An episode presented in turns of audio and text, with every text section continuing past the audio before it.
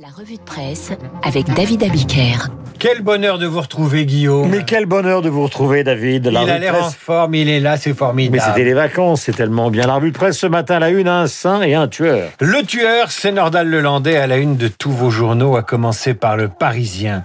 C'est le premier procès de Nordal Lelandais où les secrets d'un prédateur titre le quotidien, alors que la dépêche du midi s'interroge.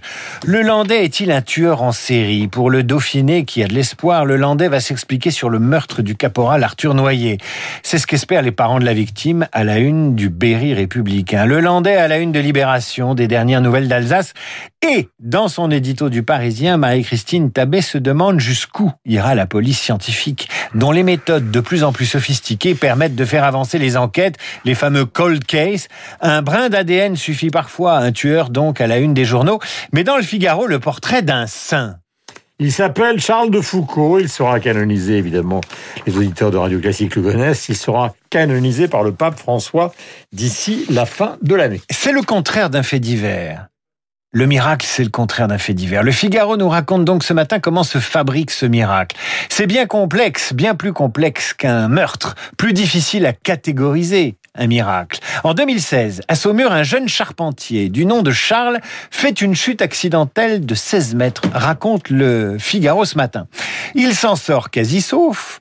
Pourquoi un miracle ne serait-il pas arrivé? Ce pourrait être le hasard ou la chance, mais non, ce pourrait être un miracle. Et c'est là qu'à sa manière, l'Église a elle aussi sa police scientifique pour établir le miracle. Il y a d'abord le lieu de l'accident. Le charpentier a chuté sur le chantier d'une chapelle. Il s'est empalé sur un morceau de bois. S'est relevé immédiatement. Il a marché sur 50 mètres pour trouver du secours. Le bois dans son abdomen a paradoxalement retardé l'hémorragie. Le patron de ce charpentier lui-même, très croyant, sa femme, au moment de l'accident, priait pour la canonisation de Charles de Foucault, déjà béatifié en 2005. Tout s'enchaîne. Mais pour qu'il fût fait saint, il fallait un miracle et établir ce miracle.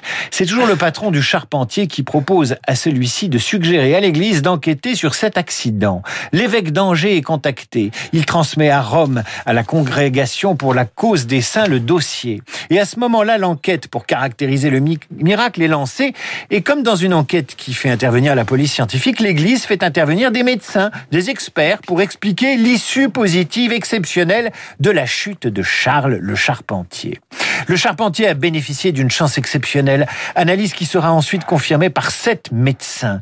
Charles, après une chute de 15,50 mètres, a du, qui a duré 60, 1 seconde 78, a été stoppé net, empalé alors qu'il tombait à la vitesse de 60 km heure. Il ne pouvait pas s'en sortir sans mal et pourtant, le dossier sera transmis à sept théologiens qui établissent ou pas un lien entre le fait médical et l'intercession possible d'un saint. Intervient ensuite l'avocat du diable, le fameux, qui compile l'ensemble des pièces.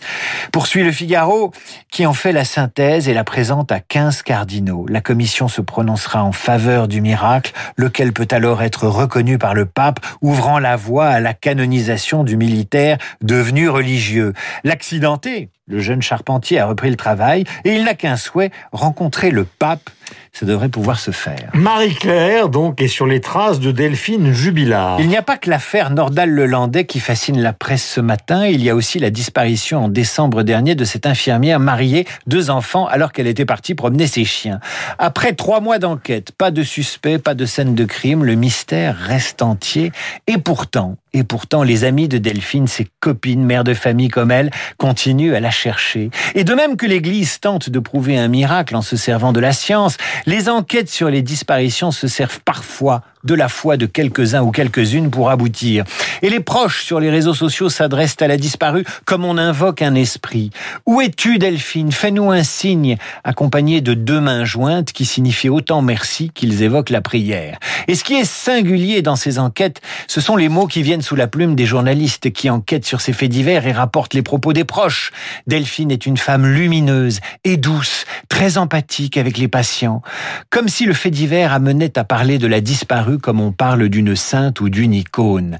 Dans Libération d'ailleurs, c'est le portrait d'Arthur Noyer, le jeune caporal dont le Landais pourrait être l'assassin, qui est présenté devant ses camarades militaires le jour de ses obsèques, telle une image pieuse. Bref, qu'on vous parle de l'affaire Lelandais, qu'on vous raconte la canonisation de Charles de Foucault, le miracle qui la déclenche ou la disparition de Delphine Jubilard, il y a du sacré ce matin dans vos journaux, il y a du mystère et de la foi. Foi dans le quotidien, avec cette histoire que raconte le Parisien aujourd'hui en France. Qui titre Miracle Au parc Monceau, Laurie a rencontré la sauveuse de son mari. Mercredi dernier, Peter, 53 ans, fait un malaise cardiaque au parc Monceau. Marion, pompier de 24 ans, était là par hasard et lui a sans doute sauvé la vie. Laurie, l'épouse de Peter, veut la remercier, mais Marion a disparu. Commence alors une recherche de trois jours. Encore une enquête. Affichette dans le parc. Vous avez sauvé la vie de mon mari. Un homme est tombé en arrêt cardiaque au parc Monceau grâce à quelqu'un qui lui a fait un massage cardiaque. Il a survécu. Merci de toute notre famille.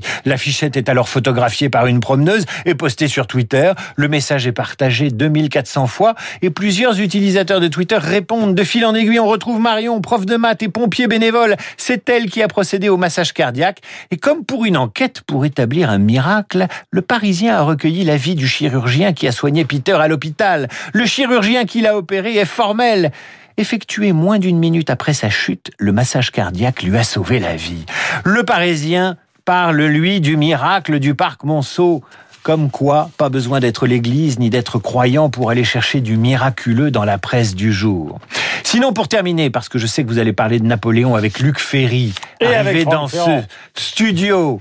Napoléon poursuit, même mort, son œuvre de propagande et occupe encore et toujours vos journaux avec des polémiques sur l'esclavage, sur son cheval Marengo transformé en squelette au-dessus de son tombeau aux invalides. Alors certes, c'est Napoléon, certes le Code civil, certes la grandeur de la France, mais tout de même, on a complètement zappé le 8 avril dernier la célébration, dans la plus grande discrétion, du bicentenaire de la naissance de Charles Baudelaire. Pas grand-chose dans les journaux. Ce qui me fait dire ceci, c'est que finalement, dans la mort, dans la mort comme dans la vie, eh bien c'est toujours pareil. Hein Napoléon a occupé la une de tous les journaux, de tous les frontispices. Euh, il a squatté l'opinion de son vivant, il la squatte de sa mort. Et c'est un peu pareil pour Baudelaire. Baudelaire, il n'a pas été célèbre de son vivant, et au moment de son bicentenaire, eh bien, il est un peu oublié, alors que, ma foi, l'héritage politique de, de Baudelaire est aussi important que l'héritage politique de Napoléon. Je suis là, je vais vous sauver. L'albatros Charles Baudelaire. Souvent pour s'amuser, les hommes d'équipage prennent des albatros, vastes oiseaux des mers qui suivent indolents compagnons de voyage de navires glissants sur les gouffres amers. À peine les ont-ils déposés sur les planches que ces rois de l'azur, maladroits et honteux, laissent piteusement leurs grandes ailes blanches comme des avirons traîner à côté d'eux. Ce voyageur ailé, comme il est gauche et veule, lui naguère si beau qu'il est comique et laid. L'un agace son bec avec un brûle-gueule, l'autre mimant boitant l'infirme qui volait. Le poète est semblable au prince des nuées, qui hante la tempête et se rit de l'archer, exilé sur le sol au milieu des huées, ses, ailes, de géant. l'empêchent de marcher. Charles Baudelaire, 8h37.